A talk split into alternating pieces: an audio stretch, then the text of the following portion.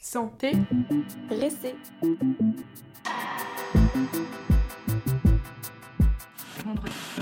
Notre système de santé est inefficace, injuste et périmé. Nous avons un système de santé extrêmement solide. Ah 1,8 milliard entre 2018 et 2020 pour l'endame hospitalier. Le grand édifice social qui prévoit dans son cadre toutes les améliorations possibles. Bonjour et bienvenue sur S'intéresser, le podcast qui vous aide à comprendre notre système de santé. Grâce à nos épisodes, vous redécouvrirez des sujets aussi communs que mal compris. Dans cette première saison de 6 épisodes, nous vous proposons de décrypter ensemble le fonctionnement et les enjeux de différentes cartes du système de santé que nous utilisons au quotidien. Nous, c'est Juliette et Laure, et nous vous proposons une immersion au cœur de notre système de santé. Et surtout, n'oubliez pas, s'intéresser, c'est le premier pas pour comprendre. Depuis 1992, le traité de Maastricht a institué la citoyenneté européenne qui permet aux citoyens des États membres de choisir leur pays de résidence et de circuler librement au sein de l'Union européenne. Ce traité a créé de nouvelles opportunités, notamment pour l'accès aux soins. S'intéresser vous propose de réfléchir aujourd'hui aux actes médicaux dont les Français peuvent bénéficier en dehors du territoire, concernant des soins programmés, c'est-à-dire prévus en amont, ou non prévus, comme un accident en dehors de la France. Savez-vous jusqu'où vous pouvez être remboursé lorsque vous bénéficiez de soins médicaux en dehors de la France? Êtes-vous bien au courant des actes médicaux que la France n'autorise pas et qui existent pourtant dans certains pays frontaliers, dont l'exemple le plus actuel est celui de l'aide médicale à mourir? Pour répondre à ces questions, nous sommes ravis de recevoir Eileen Rocard, anciennement chargée de mission à l'Organisation de coopération et de développement économique, dont l'acronyme est le CDE, et qui est désormais consultante expert. Nous la remercions chaleureusement pour son investissement à nos côtés.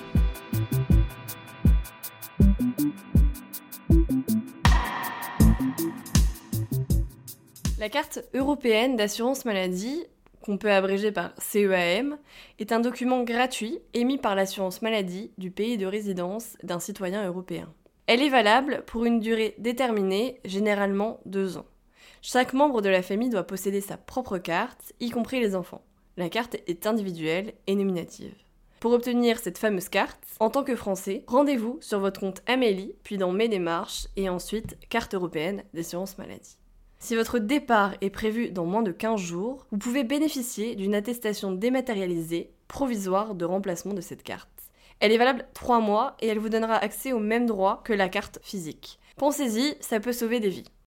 Lancée en 2004, cette attestation est un droit à bénéficier des soins de santé non prévus, mais nécessaires, lors d'un séjour temporaire dans l'un des 27 États membres de l'Union européenne, de l'espace économique européen ou encore en Suisse. Elle contient plusieurs informations. Votre nom et prénom, votre date de naissance, un numéro d'identification personnelle ou encore le code de la caisse d'assurance maladie ainsi que la date d'expiration. Elle permet le remboursement des soins dans les mêmes conditions et au même tarif, parfois gratuit, que les assurés du pays où vous serez en voyage. Son objectif principal est de faciliter l'accès aux soins de santé transfrontaliers en garantissant une prise en charge rapide et simplifiée des services médicaux. Alors concrètement, comment fonctionne cette CEAM et comment sommes-nous au final remboursés lorsque nous avons besoin de soins d'urgence en dehors de la France? Imaginons, Madame Dupont voyage en Allemagne et tombe malade. Heureusement, Madame Dupont est prévoyante. Elle a donc sa CEAM, ce qui lui permet de bénéficier de soins de santé en Allemagne tout en sachant qu'elle sera remboursée. Effectivement, les coûts des soins peuvent être pris en charge directement par le système de santé public, à condition que le pays européen possède un tel système. Sinon, les tarifs appliqués seront ceux en vigueur dans le pays visité. Si les frais sont gratuits pour les assurés du pays, ils le seront aussi pour le voyageur malade, selon les conventions frontalières en vigueur entre la France et le pays concerné. Quels sont les cas où vous devrez avancer les frais pour vous soigner? Premier cas de figure, si les frais sont payants pour les résidents du pays. Deuxième cas de figure, vous n'avez pas votre CEAM et vous devez donc avancer des frais. Pensez à bien conserver tous les documents justifiant les soins dont vous avez bénéficié ainsi que toutes les dépenses qui en découlent, à travers les ordonnances et les factures. Il faudra bien les envoyer à l'assurance maladie à votre retour. La CEAM peut être un véritable atout lorsqu'on souffre d'une maladie chronique qui peut induire des périodes de crise à tout moment. Vous l'aurez compris, si vous n'avez pas déjà la CEAM, nous vous conseillons de faire les démarches pour l'obtenir tout de suite, ou presque, avant votre prochain déplacement dans un pays européen.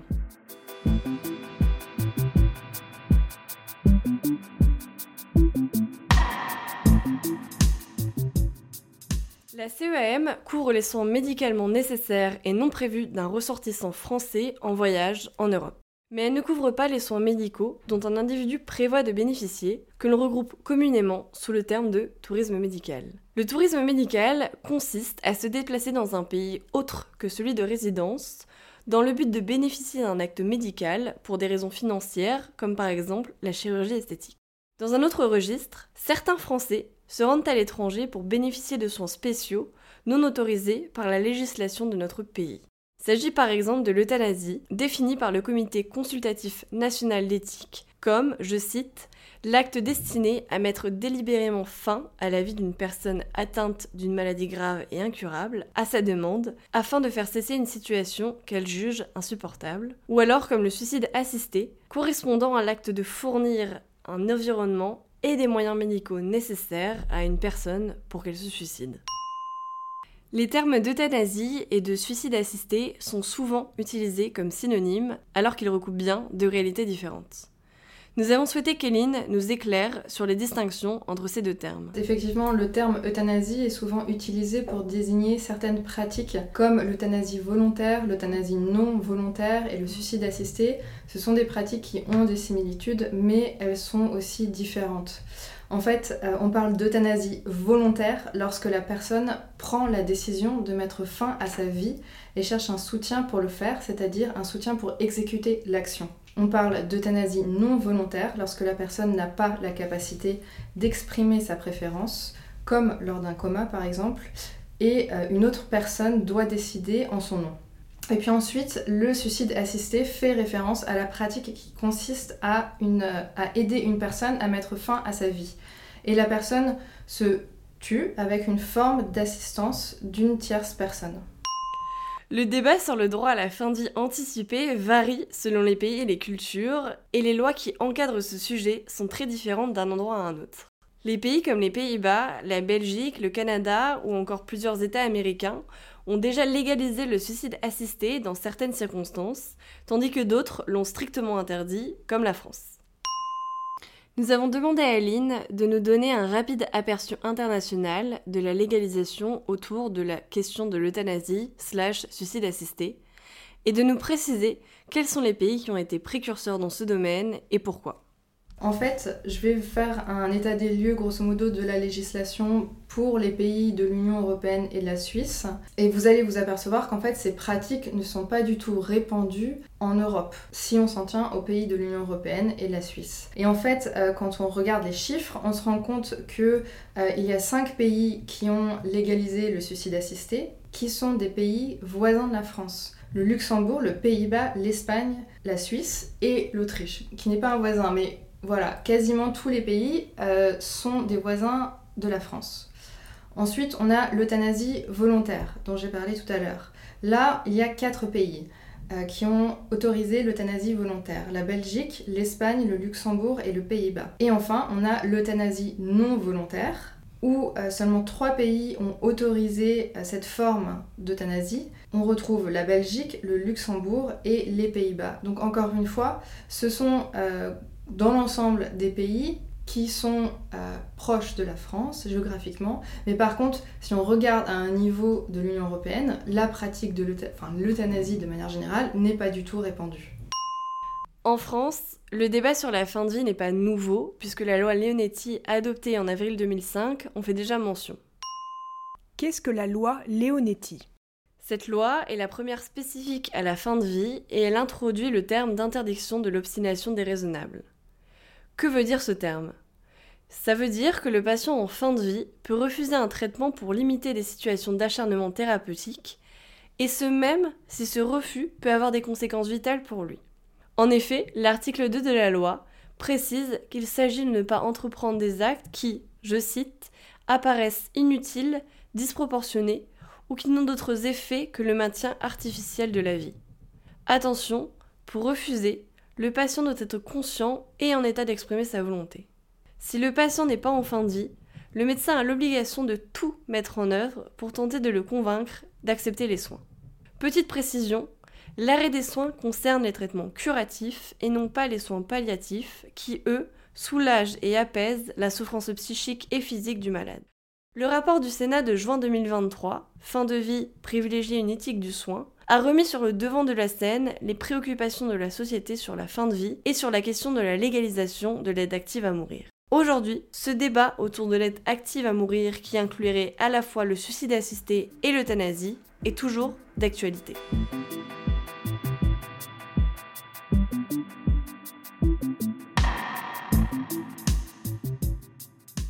Dans cette dernière partie de l'épisode, s'intéresser désire apporter un panorama non exhaustif des arguments formant les pour et les contre d'une potentielle légalisation de cet acte médical en France. Selon un sondage IFOP de juin 2023, 48% des Français interrogés considèrent que l'euthanasie et le suicide assisté devraient être autorisés sous certaines conditions.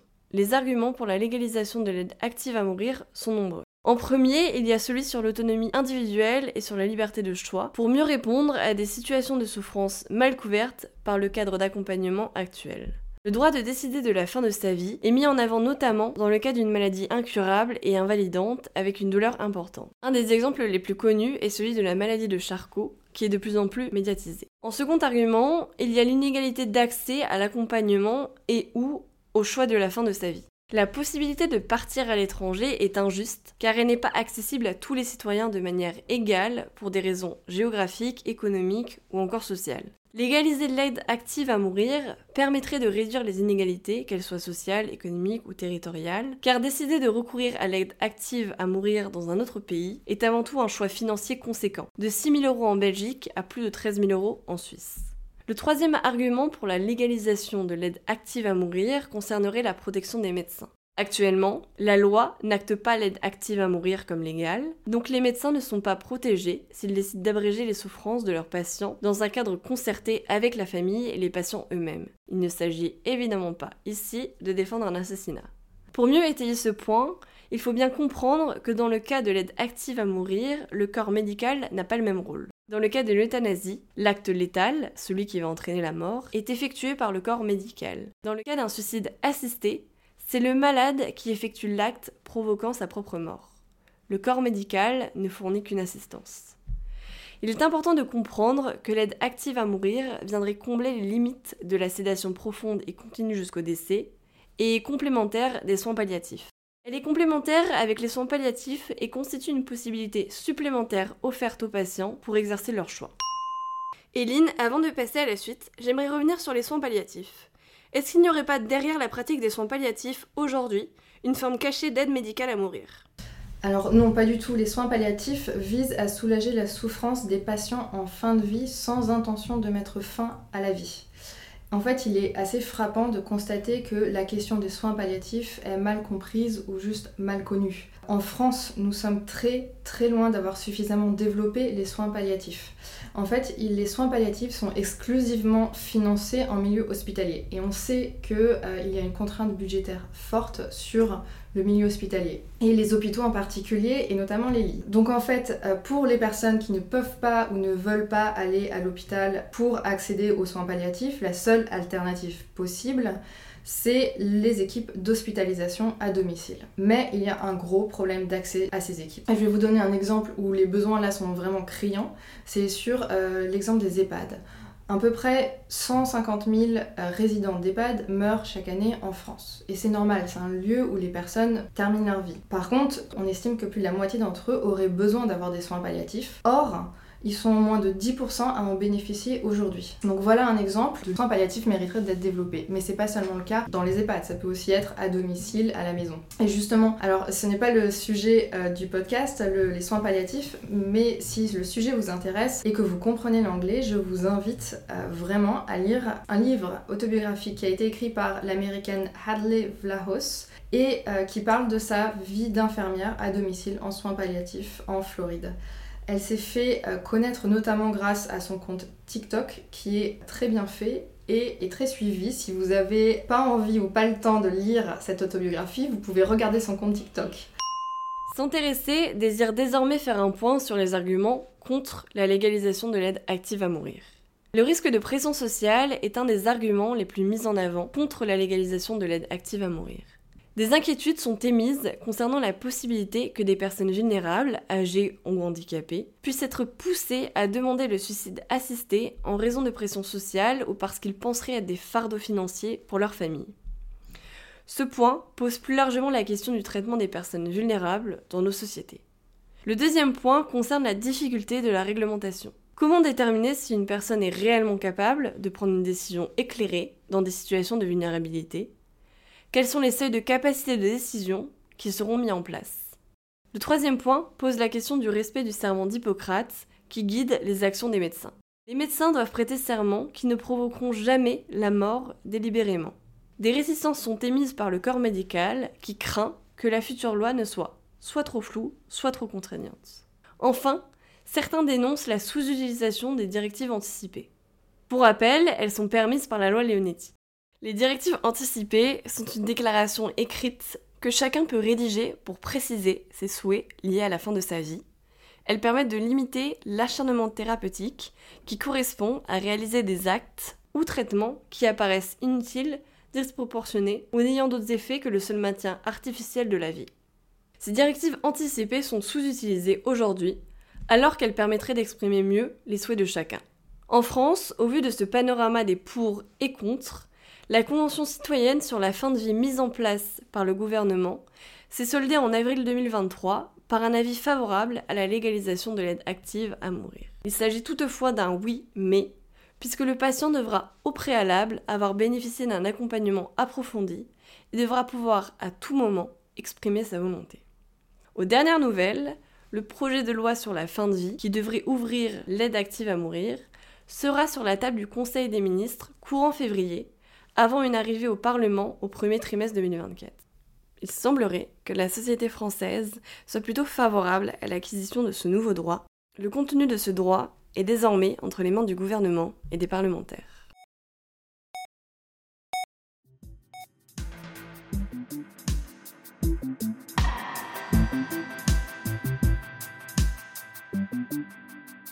Ça y est, notre épisode sur la carte européenne d'assurance maladie touche à sa fin. Avant de vous quitter, nous souhaitons vous proposer de retenir ces 5 points essentiels. L'instauration de la carte européenne d'assurance maladie a joué un rôle essentiel dans la promotion de l'accès aux soins transfrontaliers au sein de l'Union européenne. De nombreux avantages ont été permis pour les citoyens européens en termes de continuité des soins lors de leur déplacement. Pour rappel, les actes médicaux qui entrent dans ce que l'on nomme le tourisme médical ne sont pas couverts ce terme regroupe d'ailleurs de nombreuses réalités de soins différentes. Ces questions de soins transfrontaliers nous ont naturellement menés vers la question de la fin de vie, l'aide active à mourir étant encore interdite en France, à l'inverse de certains pays frontaliers, le dernier ayant légiféré sur ce sujet étant l'Espagne en 2021. Les enjeux éthiques et sociaux de la légalisation de cet acte médical en font un sujet particulièrement sensible et en perpétuelle évolution. Enfin, en France, le projet de loi sur la fin de vie est toujours en attente de contours. Le Premier ministre Gabriel Attal ayant annoncé dans son discours de politique générale que, je cite, les unités de soins palliatifs allaient être renforcées avec une unité par département et que le projet de loi sur l'aide active à mourir serait examiné avant l'été 2024. Il s'agit d'une véritable révolution sociétale qui devrait tenir compte des recommandations de la Convention citoyenne. Eline, avant de clore cet épisode riche en enseignements, avez-vous quelque chose à ajouter? J'aimerais conclure en invitant les femmes qui nous écoutent à prendre plus de place dans l'espace médiatique. Euh, vous pouvez lancer votre propre média comme vous êtes en train de faire ou participer à des médias comme je suis en train de faire. Euh, pourquoi? Parce qu'en 2020, environ 41% des experts et expertes invités étaient des femmes et j'aimerais qu'on atteigne la parité. Et euh, vous avez votre rôle à jouer et aussi votre place à prendre. Euh, donc allez vous inscrire sur le site expert.fr. Expert.fr est la base de données qui recense les femmes expertes la plus utilisée pour les médias. Donc euh, allez-y quoi. Et puis bah, félicitations à vous trois de lancer votre podcast et puis, et puis d'inviter des expertes. Nous tenons à adresser une nouvelle fois tous nos remerciements appuyés à notre invitée, Eline Rocard. Si votre curiosité dépasse les informations que vous avez apprises au cours de cet épisode, vous pouvez approfondir le sujet du jour avec les liens et sources en description.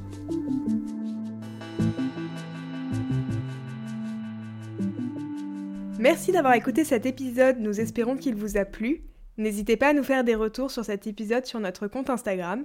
C'est essentiel car ils nous permettent de vous proposer des supports qui correspondent au mieux à vos envies et besoins d'apprentissage. À bientôt pour un nouvel épisode! Merci